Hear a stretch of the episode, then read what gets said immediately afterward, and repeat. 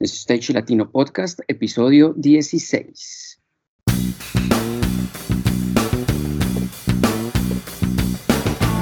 Si eres técnico, ingeniero, diseñador, productor o gestor de eventos y espectáculos o quieres desempeñarte en cualquiera de estas áreas, este es tu podcast. Stage Latino es el programa en el que hablamos de todo lo relacionado con la planeación, producción y puesta en marcha de eventos y espectáculos a nivel profesional.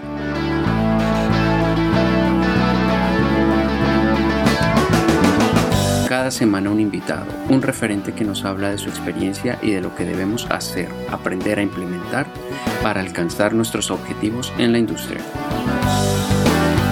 Y recuerda que para acceder a todas las herramientas y contenidos gratuitos de esta tu plataforma, solo hace falta registrarte en stagelatino.com. Y sin más, comencemos.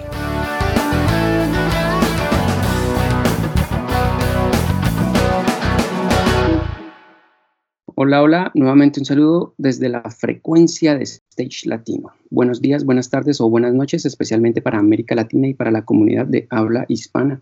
Quien les habla Juan Pablo Flores, artista y productor audiovisual y director de contenidos de Stage Latino. Y al otro lado de la línea, Fernando García, programador de iluminación, creador y nuestro director de la plataforma. Fercho, ¿cómo vamos? Hola Juanpa, por acá todo bien, pues con mucho trabajo y hoy muy interesado en la conversación que tendremos con nuestro invitado. Cuéntanos a quién tenemos en nuestro episodio número 16. En esta ocasión traemos a un periodista, promotor, documentalista, coleccionista y organizador de festivales. Lleva 25 años vinculado a la escena musical colombiana y de Latinoamérica. Hoy está con nosotros Chucky García, curador y programador artístico de los festivales Rock al Parque y Colombia al Parque, organizados por la Alcaldía Mayor de Bogotá y Elidartes. Hola Chucky, ¿cómo estás? Bienvenido.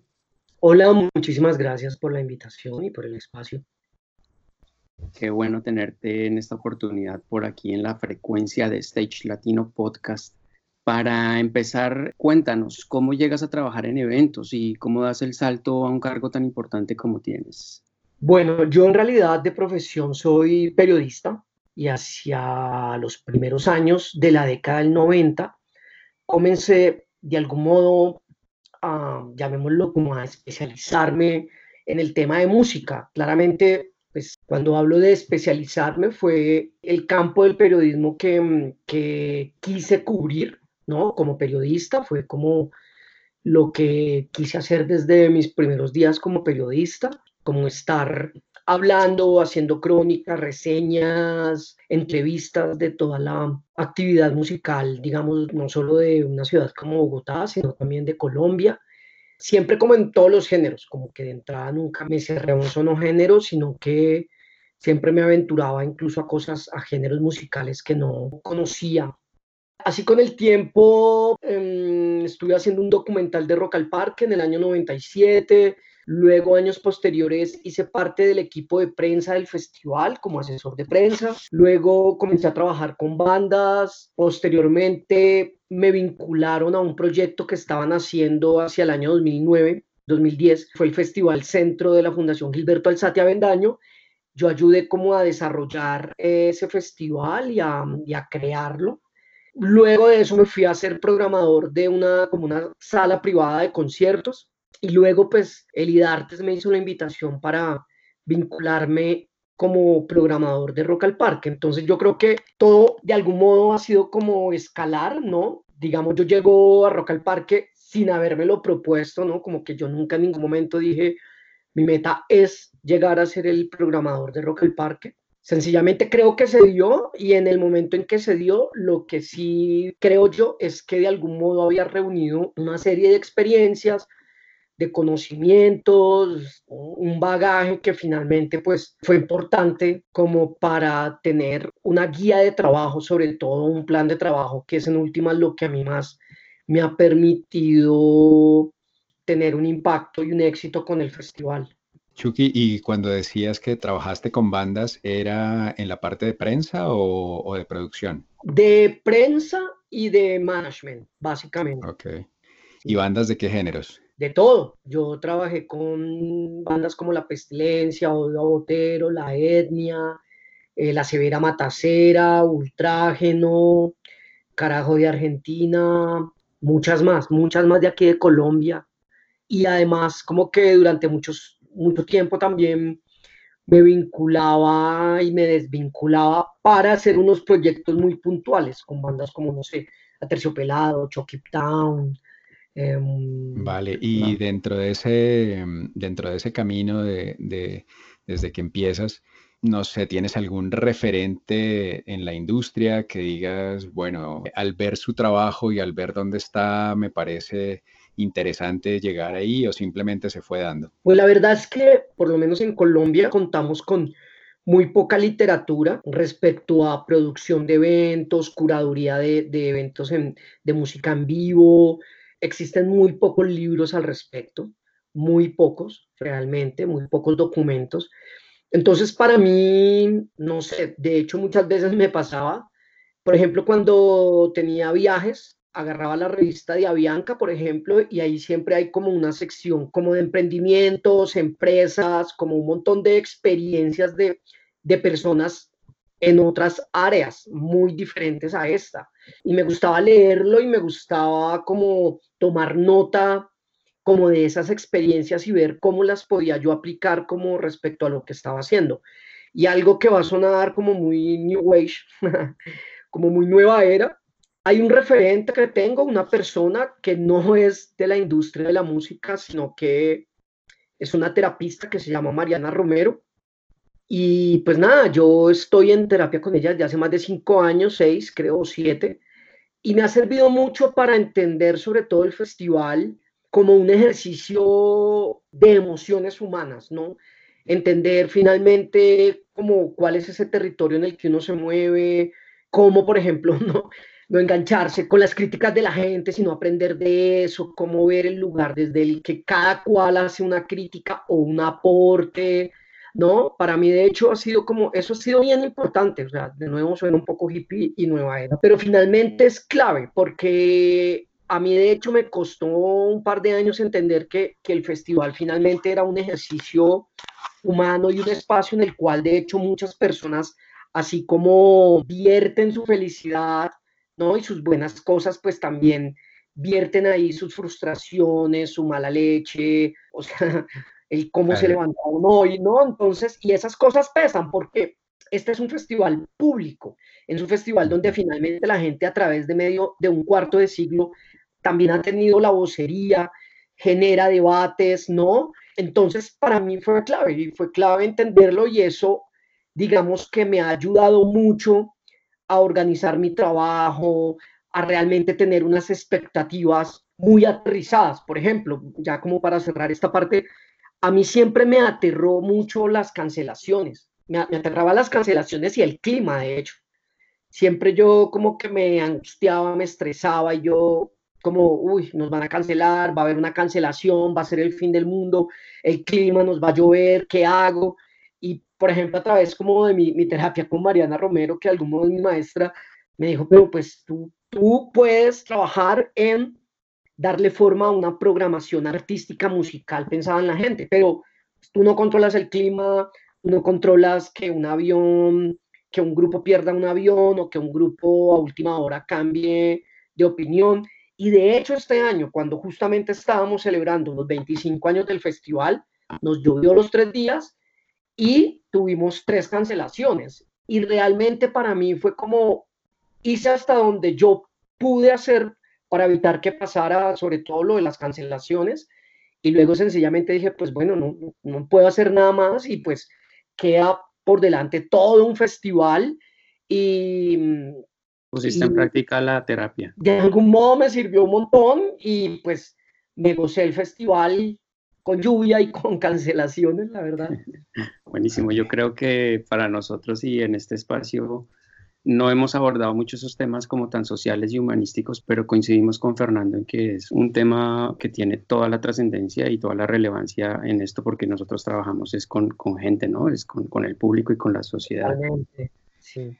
Claro, y más en un festival como estos, donde, donde la gente va a desfogar todas sus emociones, digamos que, que quien está en la cabeza de esto tiene que, que tener una inteligencia emocional muy, muy afinada, aterrizada, y porque, porque se lo llevan las emociones de todo el mundo. Sí, no, es, y es muy fácil realmente porque, pues claro, tú estás, yo por ejemplo, que soy realmente una persona pues muy organizada como con mi trabajo, estoy aquí, en, yo trabajo en casa, yo soy contratista del de, de IDARTES y de la Alcaldía Mayor, yo voy a mis reuniones eh, y todo, pero pues yo trabajo en casa, es mi lugar de trabajo, y pues yo estoy aquí todo el día, por ejemplo, pues el festival me toma un año de trabajo en el que yo me levanto todos los días, respondo mails, hago llamadas, tengo citas, viajo a otros países, incluso para convencer a los artistas de que participen en el festival.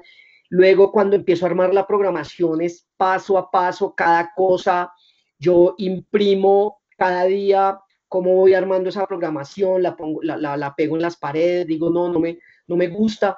O sea, yo hago un trabajo hasta que yo veo como el todo, como esa gran foto, fotografía completa y digo, magnífico, me parece redondo, no sé, es un poco como cuando, no sé, las personas que, que ofrecen grandes comidas en su casa o cuando uno ofrece un almuerzo, una comida en su casa que pues que uno está como, dice, no me falta nada, yo creo que ve la mesa servida y dice, wow, ya está listo para que los comensales se sienten a, a comer. A mí me pasa un poco así y me pasa con todo el festival.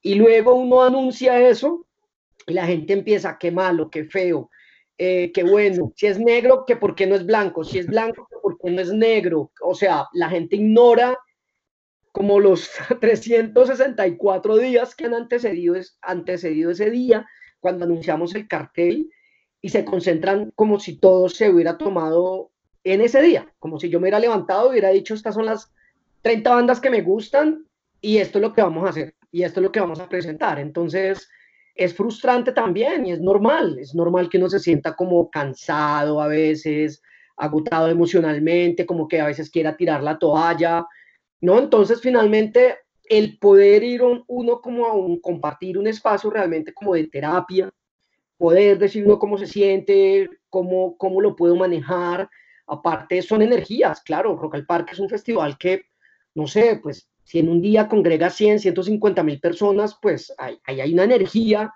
y, por ejemplo, ahí es cuando es clave que uno tenga un cartel equilibrado. A veces la gente se pregunta, pero ¿por qué aquí estaba tocando sepultura y aquí en el otro escenario estaba tocando cultura profética? Estoy diciendo un ejemplo.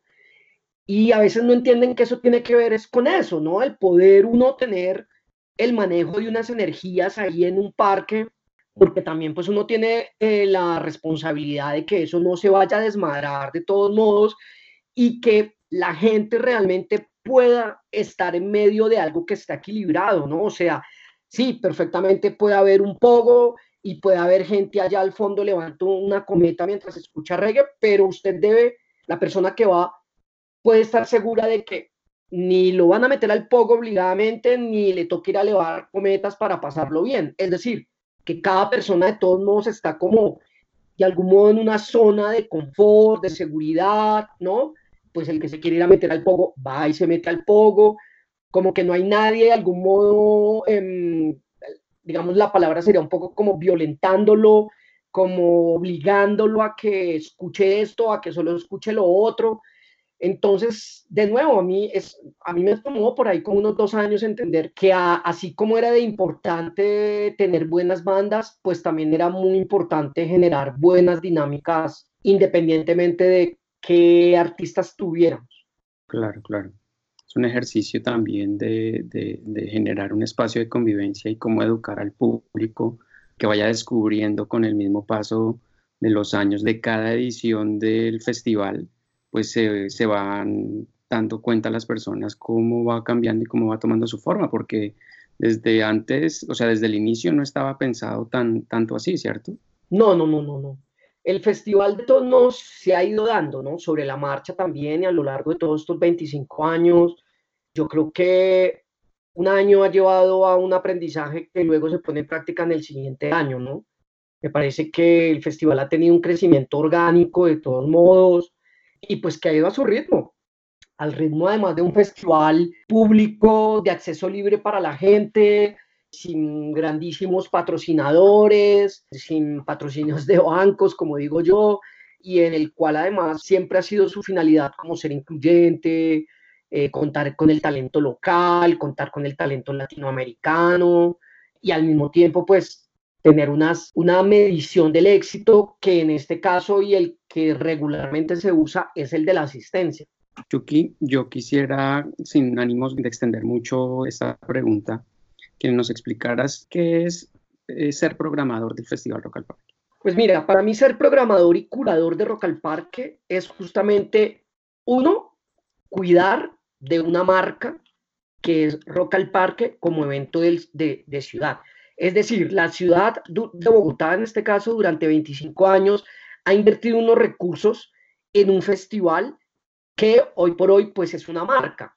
Entonces, es una marca que tiene que ver con una plataforma que está al servicio de las bandas y de la gente, para que la gente finalmente pueda ver música de calidad y para que las bandas de algún modo puedan mostrar su trabajo. Entonces, para mí lo primero es cuidar esa plataforma. En la medida en que esa plataforma sea más robusta, más completa, y no solamente como que sea quién cierra el festival, cuál es el artista grande que, traen, sino que sea una plataforma robusta por muchas caras, en esa medida va a ser cada vez más grande.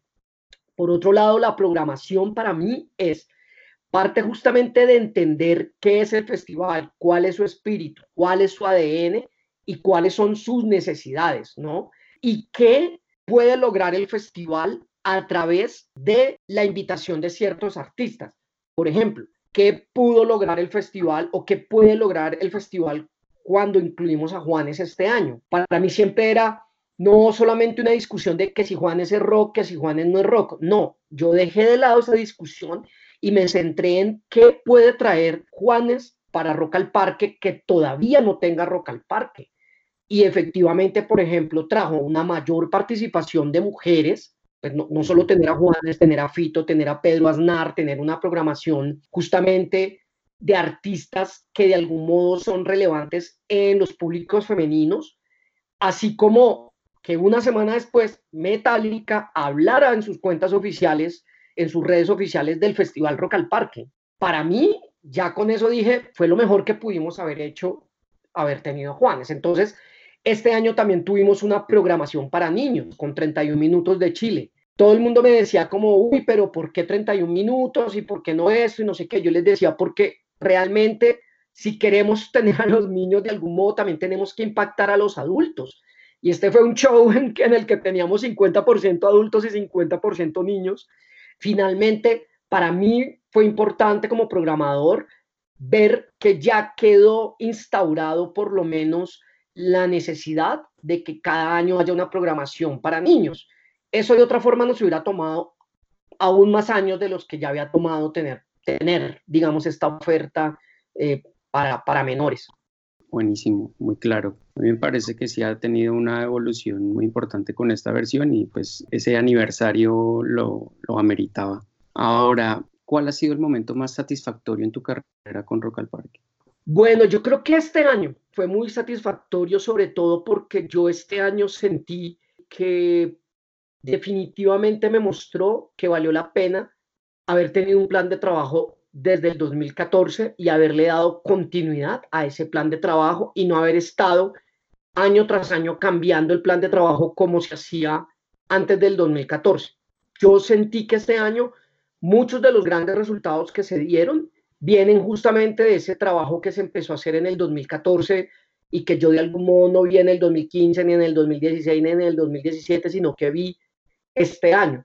Yo en estos días leía como algunas críticas eh, que hacían como que no, que el Festival Rock al Parque este año se había eh, jactado un poco de, de decir que tenía un montón de mujeres sobre las tarimas y que de todos modos que el cartel no había tenido tantas mujeres. En fin, quien hizo ese, texto o ese artículo o esa crítica o esa columna dejó por fuera algo muy importante y es que, por ejemplo, un día como el lunes de cierre Rock al Parque, que tuvimos eh, casi 160 mil personas, el 48% de esas personas eran mujeres. O sea, estamos hablando casi que 80 mil mujeres asistieron a Rock al Parque solo durante un día. que si uno lo mira bien, es la asistencia que puede tener, por ejemplo, el, el Festival Estéreo Picnic durante sus tres días. Entonces, imaginémonos un Estéreo Picnic de tres días solo de mujeres. Ese es el tipo de cosas que para mí, puedo estar equivocado en todo caso, va a terminar hablando muy bien del festival en los siguientes 25 años. No tanto o no solamente si viene Metallica, si no viene Radiohead, que si no vino el uno, que si no viene el otro. Para mí es más esta cosa, este tipo de, de, de, resultado. Nosotros este año en el, el Teatro Jorge Luis Gaitán, que fue donde tuvimos la programación para niños, tuvimos una asistencia como de 5 mil personas, de los cuales más o menos eran como 3 mil niños, creo.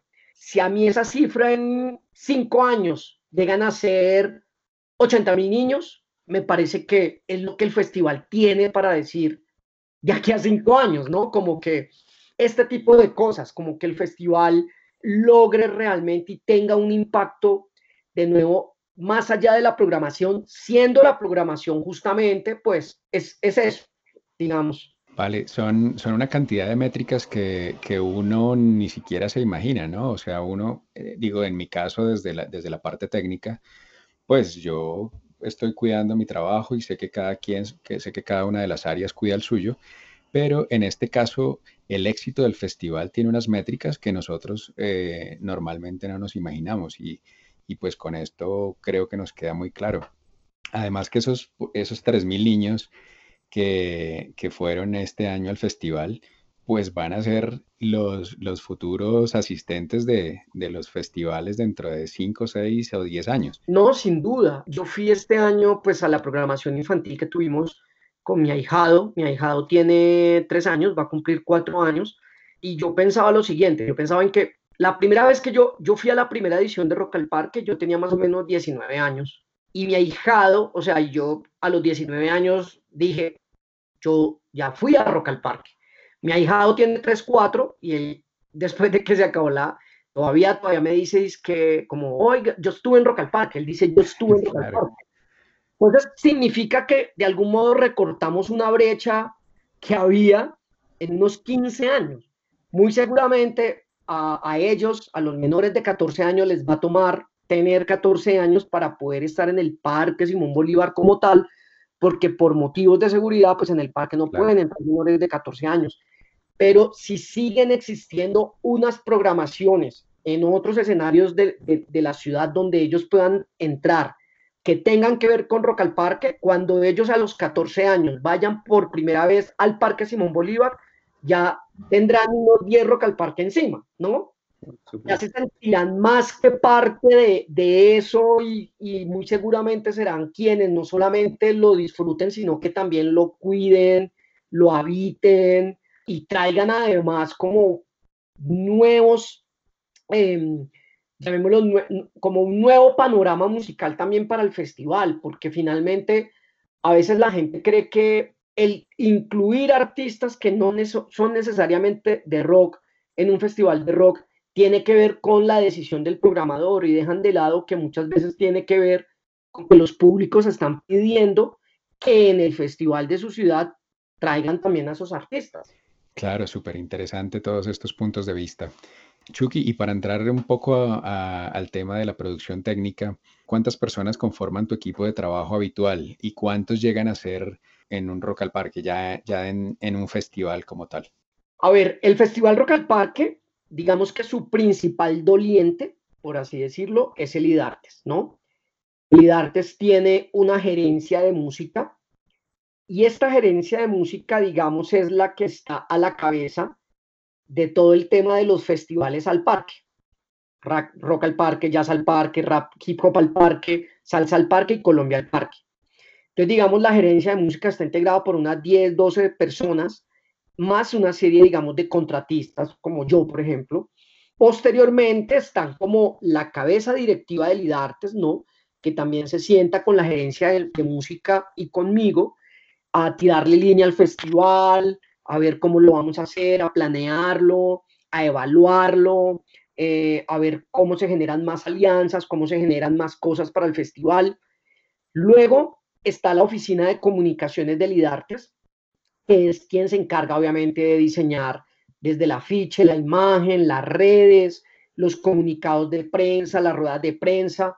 Posteriormente hay un equipo de alianzas, un equipo de, mujeres encargado además de buscarse algunos patrocinadores, algunas alianzas. Luego está el equipo de producción de Lidartes, que para mí son los que cogen eso que ponemos en el papel y lo, y lo convierten en realidad. Es un equipo de producción realmente con mucha experiencia y, y que hacen un trabajo realmente muy arduo.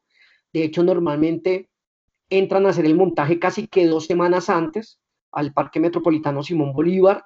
Eh, ellos son los que tienen que, ellos son los que hacen el, como se dice por ahí, el trabajo sucio, porque a ellos les tocan todas las reuniones con policía, bomberos, salud, permisos, ¿no? Como con todas las reuniones en alcaldías, secretarías, Posteriormente, digamos, está la Secretaría de Cultura, que también está ahí como apoyándonos en comunicaciones, en logística y en todo esto. Luego está claramente la Alcaldía Mayor. Y luego hay una serie de insumos y de equipos de trabajo que llegan por las licitaciones, ¿no? Los logísticos que cuidan la seguridad de las personas, de los camerinos, backstage, eh, equipo técnico, por ejemplo, ahí también están los chicos de Rodi Colombia, porque pues el festival tiene todo un equipo de Rodis en todos sus escenarios. Así que, hermano, y luego claramente, pues la alcaldía mayor pide a la Policía Nacional que, que mande pues una serie, digamos, de, de, efectivos para ayudar en la, en la seguridad. Eso es, es bastante, bastante gente. La verdad, yo, yo creería que entre los que están fijos y los que llegan como para los días del festival, yo creería que supera las perfectamente las 600 personas, creo. Wow. Es un es todo un ejército. Sí, sí, sí, sí, sí, sí, es harta gente. Claro. Los solo los del aseo, la gente que, que, que toda la gente que se encarga del aseo del parque. Claro, claro. Yuki, ¿con cuánto tiempo de antelación se inicia el trabajo de preproducción de Rock al Parque? Y si nos puedes contar de pronto como un paso a paso de, del orden en que se implementan. Bueno, pues yo creo que soy el que primero arranca, eh, haciendo primero un documento que yo le llamo un diseño de programación. Y es sencillamente en ese documento yo hago un, un diseño por días, por escenarios, eh, de qué se va a tratar cada día del festival, de qué se va a tratar cada escenario del festival y de qué se va a tratar el festival en conjunto. Digamos, un poco yo escribo sin tener nombres de artistas, para nada. Luego, posteriormente, a mí, digamos, la, el IDARTES me dice, bueno, me, me anuncia un presupuesto, me comunica oficialmente, mira, el presupuesto de este año es de tanta plata, para artistas. Yo puntualmente, digamos que trabajo sobre un presupuesto para artistas. El presupuesto de producción lo maneja directamente el equipo de producción. Y yo ya con ese presupuesto de artistas, entonces empiezo a traer sobre la mesa todas esas propuestas que yo he recogido, propuestas artísticas a lo largo del año o que me, o que me llegan directamente a mí. Eh, y ahí ya empiezo a armar como la, el cartel, digamos, la programación. Paralelamente, ya empieza el equipo de comunicaciones a decirme, ok, ¿de qué se trata el festival este año? ¿Cuál va a ser la línea? ¿Qué queremos comunicar con la programación? Y ellos a su vez empiezan a votar, a tirar líneas respecto a la imagen, cuáles van a ser las estrategias para comunicarlo. Y el equipo de producción también ya empieza a tener reuniones con nosotros. Claro, el equipo de producción, todos los insumos que ellos manejan, sonido, tarima, luces, baños, eh, camerinos, carpas y demás, pues todo es por concurso, ¿no? Todos son por licitaciones y pliegos de licitación. Entonces, ellos no se sientan como con nosotros y nos dicen, bueno, ¿cómo va a ser el festival este año? ¿Cuántas bandas tienen pensadas? ¿Qué novedades tienen? Para que así ellos también van sacando como esas, van escribiendo de algún modo esas licitaciones, ¿no? ¿Qué se necesita? ¿De cuántos equipos va a ser? Eh, el tema de hoteles, el tema de transportes. Y ahí mismo también empiezan las chicas de alianzas, bueno, cómo va a ser el festival, como para ellas también entender a quiénes les pueden ir a golpear la puerta, quiénes son como los más, ¿no? Como los, los que serían perfectos ahí para, para que estén, em, ya sea como patrocinadores o como aliados. Em, y posteriormente, yo ya empiezo entonces como a, hacer todo el tema de avanzar en el tema de contratación y de invitaciones ese dinero, digamos, que, que la ciudad destina para la contratación de los artistas, eso lo maneja lo que se llama un operador del recurso. El operador del recurso es también una entidad que se gana, em, digamos, ese, ese, llamémoslo ese puesto o ese trabajo también a través de una licitación, a través de un concurso, y ellos pues son los que van a operar esos presupuestos. Entonces yo ya de la mano de ellos empiezo a decirles, mire, eh, estos son los artistas que vamos a tener el día sábado, estos son los artistas que vamos a tener el día domingo, estos son los artistas que vamos a tener el lunes, estos artistas ya están avalados por el IDARTES, em, estos son sus costos, estos son sus, eh, sus condiciones, este es su representante, este es su manager, su agente, y ya empieza el operador, digamos que en todos estos años que yo he estado ha sido el Teatro R101, quienes aprovecho para decir que hacen una gran labor, y ellos empiezan a generar las cartas oficiales de invitación, avanzar en el tema de contratos. Digamos que en este punto ya todo empieza a avanzar en bloque y lo que sucede es que nos vamos reuniendo semana tras semana, tras semana, tras semana, a ver cómo están las cosas, a checar lo que ya hemos ido saliendo, las cosas que todavía tenemos pendientes y pues posteriormente ya lo que queda es con todo el tema de las cartas de invitación enviadas y aceptadas, los contratos y todo eso, pues em, empezar a hacer los anuncios. Nosotros normalmente hacemos el anuncio de, la programación por partes. Primero anunciamos los invitados eh, internacionales, luego muchas veces los nacionales y finalmente los de convocatoria o los locales, que son los que entran directamente al festival por concurso luego de que tres jurados, que también están ahí por concurso, pues los eligen y los seleccionan. Ese es básicamente el, digamos, la, el previo. Ya luego durante los días del festival, pues todo se centra justamente pues en las tarimas, en que todo esté saliendo muy bien. Yo estoy desde el 2014, este año es la primera vez que tuvimos un retraso, pero normalmente en el escenario principal solamente, pero normalmente el festival va como un relojito. En serio que los del equipo de producción de Lidarte son unos, tipos con muchísima experiencia, un equipo que a mí me, pues es el que realmente a mí me, me, garantiza que las cosas van a salir bien. Por ejemplo, nosotros este año teníamos un show con la Orquesta Filarmónica de Bogotá, un show de cierre que involucraba más de 110 músicos. Era como un, un, festival dentro del festival en términos de producción, de logística, tener un camerino adicional para 110 músicos, un catering adicional, unos transportes, unos ensayos. Eh, en este caso, además, teníamos unos arreglos de unas canciones, entonces los arreglistas, la banda que ensayaba, los ensayos de la orquesta, los hoteles, los transportes, sus camerinos. Entonces, claro, de nuevo, si uno no tiene ahí un equipo experimentado, también como bien parado, respetuoso con el trabajo de los demás, porque ese es otro tema que es súper clave. O sea, en las tarimas de Rock al Parque, allá no hay gritos, allá no hay como que, obviamente a veces algunos, sobre todo staff managers de artistas grandes pierden la cabeza y gritan y no sé qué, pero pues como que siempre, realmente lo digo de, de corazón y con sinceridad, siempre he visto como el mismo nivel de compromiso del staff de Rock al Parque respecto a todas las bandas. No es como que a Fito Páez le cargan entonces el amplificador de guitarra y al artista local no, no. Siempre es el mismo, el mismo nivel como de compromiso y atención. Claro, claro que sí. Eh, bueno, Chucky, y en el tema de la curación de, las bandas, eh, ¿cuáles son las directrices eh, en ese sentido? básicamente, escuchas al público, eh, ¿Quién dice nos gustaría escuchar o tener a tal banda o a tal artista en, el próximo Rock al Parque? Pues mira, la verdad es que Rock al Parque es un festival que de algún modo ya está inventado. Rock al Parque tiene unas líneas, digamos, de programación muy claras desde sus primeros años. Rock al Parque siempre ha sido un festival que ha tenido una jornada de metal, que ha tenido hardcore, que ha tenido punk, reggae, ska, rock en español, rock mestizo, ha tenido hip hop, de hecho desde sus primeros años lo tuvo, eh, que ha tenido bandas de fusión.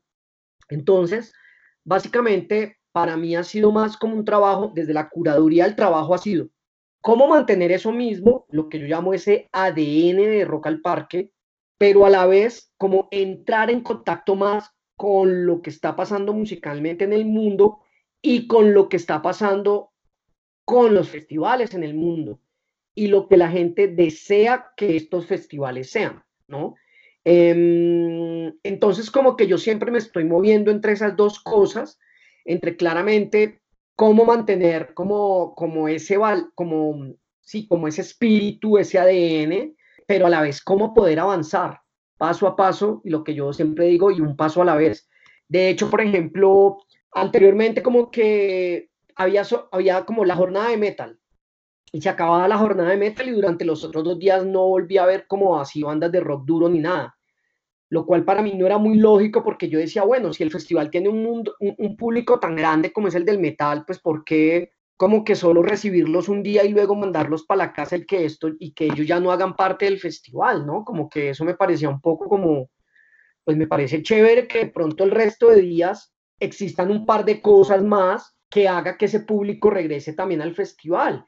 Yo siento que antes el festival era muy estático en cuanto a que la gente iba al parque y se estaba frente a una tarima y de ahí no se movía.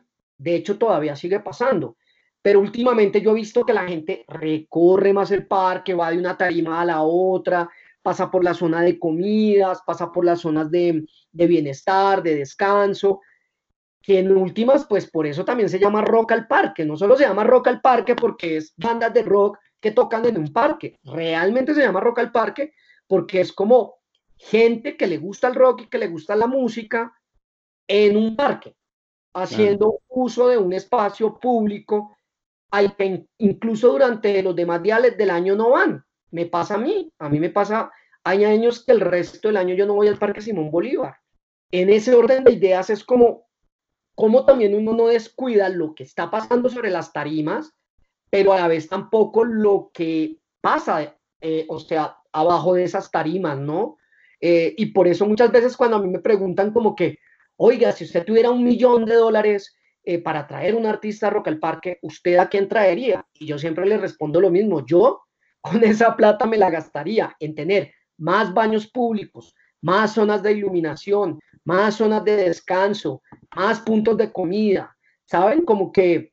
Claro, claro, mejorar un poco más de infraestructura. Exactamente, y mejorar la experiencia en el parque, o sea, como que para toda esa gente, porque es una realidad además, no es que yo me lo estoy inventando, que hoy por hoy está yendo a los festivales sin tener realmente como unas bandas favoritas, sino que quiere ir a parchar con sus amigos, eh, con su novia, con su pareja.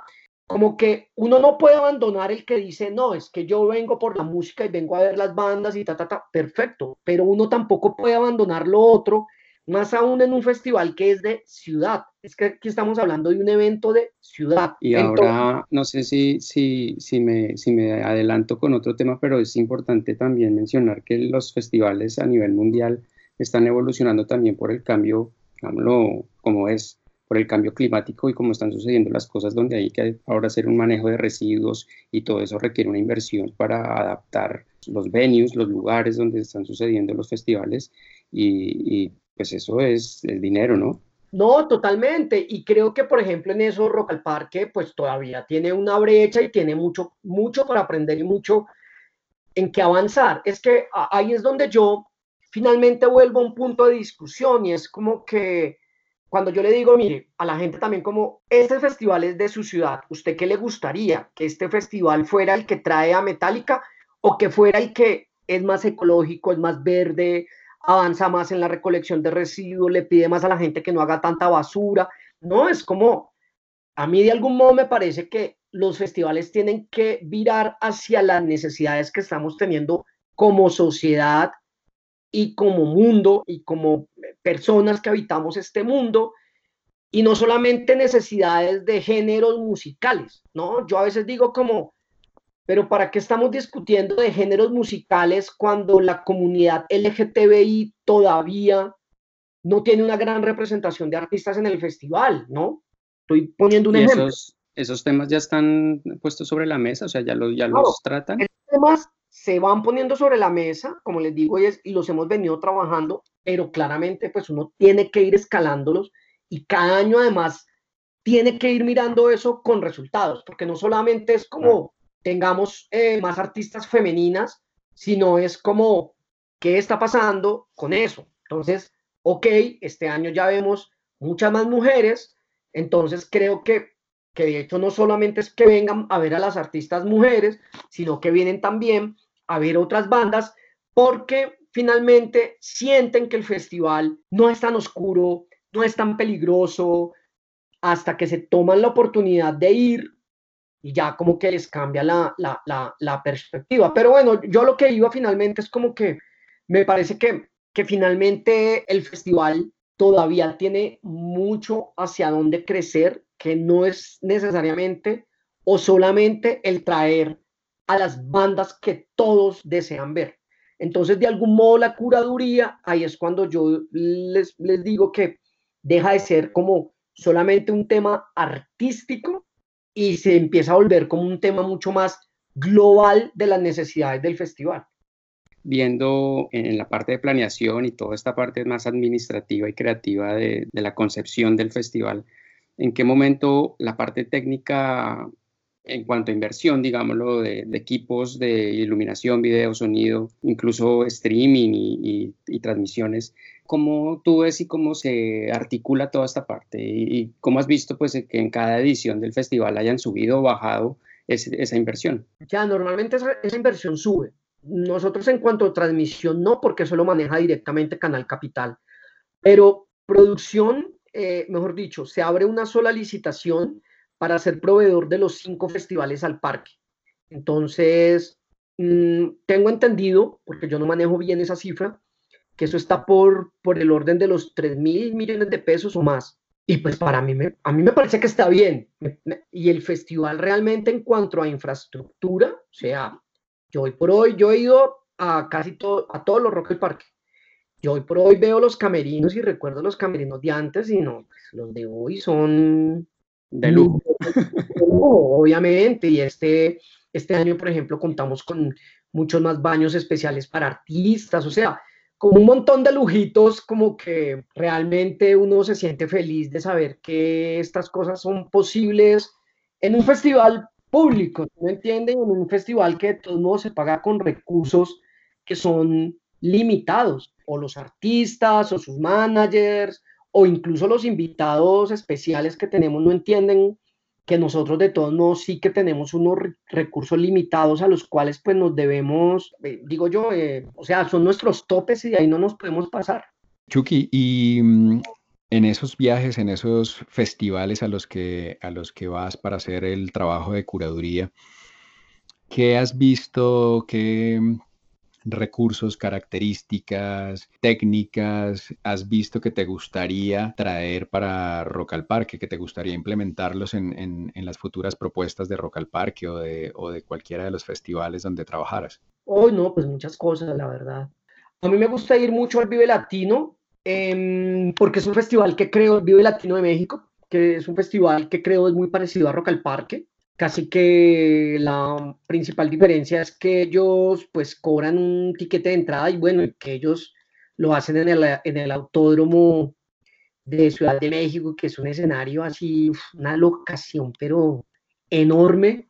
Ellos tienen muchos más stage, eh, tiene, pues también es un festival, digamos, que mm, vende alcohol, Rock al Parque, pues como ustedes saben, no vende alcohol, pero me gusta mucho, por ejemplo, que ellos en los escenarios tienen como en, los lados, tienen como una zona especial para, para invitados, eh, para los patos que siempre se suben a la tarima y que son, que vienen con, la, con las bandas. Ellos tienen como una especie de pasarelas a los lados altas y eso es chévere porque los escenarios siempre se ven limpios. Yo siempre he sido un defensor de que pues las tarimas son para los artistas. Y otra cosa que a mí me parece muy chévere ya en términos de, programación es que ellos tienen muchos contenidos. Tienen un escenario de, de stand-up comedy. Este año, por ejemplo, que yo fui, tenían un cuadrilátero de lucha libre, tienen una carpa aparte de proyecciones, tienen un escenario para firmas de autógrafos. Entonces tienen un montón de contenidos, digamos, menores, que para mí enriquecen mucho la experiencia, porque pues de pronto a mucha gente le da mamera ir a pedir un autógrafo a, yo que sé, Enrique Bumburi, pero pues hay gente que no y que va y sencillamente hace una fila muchas veces corta y allá mismo compra sus discos, sus vinilos y pues los hace firmar. Además que a mí también me parece chévere que con eso evita, digamos, ellos evitan también como que solamente sean como activaciones de marcas, ¿no? Como cosas de marcas y entre al, entre al no sé qué de tal marca para que le pinten la cara y ahora tírese aquí en la piscina de pelotas del banco no sé qué para que sea divertido, ¿sí me entiende? Como que, como que realmente son contenidos que tienen que ver con la música con los fans.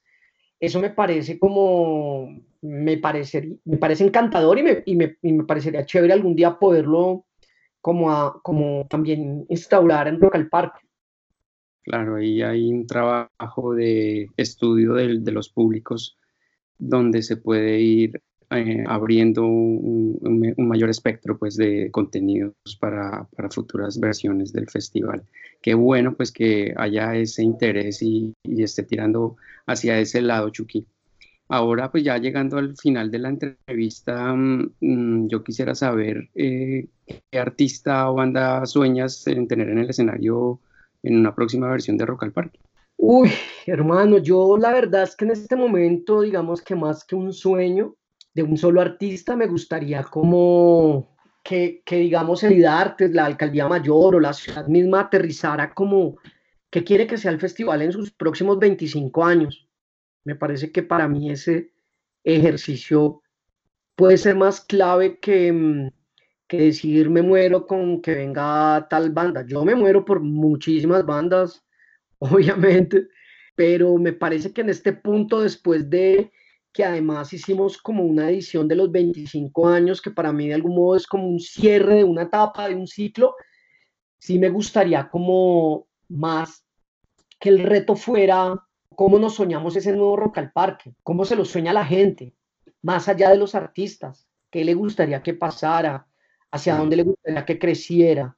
Sí, no sé, para mí tiene que ver más como con eso. Perfecto, perfecto. Chucky, pues eh, nada, mm, darte la bienvenida a, la comunidad, ya eres parte pues de, nuestra familia y esperamos eh, tener una próxima oportunidad para extender todo este conocimiento que tú traes y tienes. Lastimosamente pues se nos ha acabado el tiempo, pero creo que ha sido muy enriquecedora esta entrevista. Bueno, no, me alegra, me alegra mucho que lo haya sido y yo feliz de que me vuelvan a invitar y claramente a ser parte de esto, porque sé que es muy importante el intercambio de experiencias. Vale, Chucky, muchas gracias. Eh, pero nada, antes de terminar, porfa, regálanos em, tus redes sociales, ¿dónde, ¿dónde te conseguimos, dónde te seguimos? Pues mira, yo en Twitter soy arroba Chucky García, Chucky García, Chucky S-H-U-C-K-Y, García, todo seguido. Y en Instagram soy arroba producciones Esas son mis redes. Perfecto. Pues no siendo más, nos despedimos. Eh, un abrazo, Chucky. Muchísimas gracias. Hasta la próxima. Es así como hemos llegado al final de este episodio. Gracias por escucharnos y referirnos con tus colegas y amigos. Si te ha gustado el programa, nos harás muy felices con una calificación de 5 estrellas en iTunes o un me gusta y comentario en stagelatino.com, Evox, Spotify o en cualquiera de las plataformas donde nos escuches. Y recuerda que para acceder a todas nuestras herramientas y recursos gratuitos, el único requisito es estar registrado como usuario en stagelatino.com. Nos escuchamos la siguiente semana con un nuevo invitado de alguna de las áreas de nuestra industria. Hasta la próxima.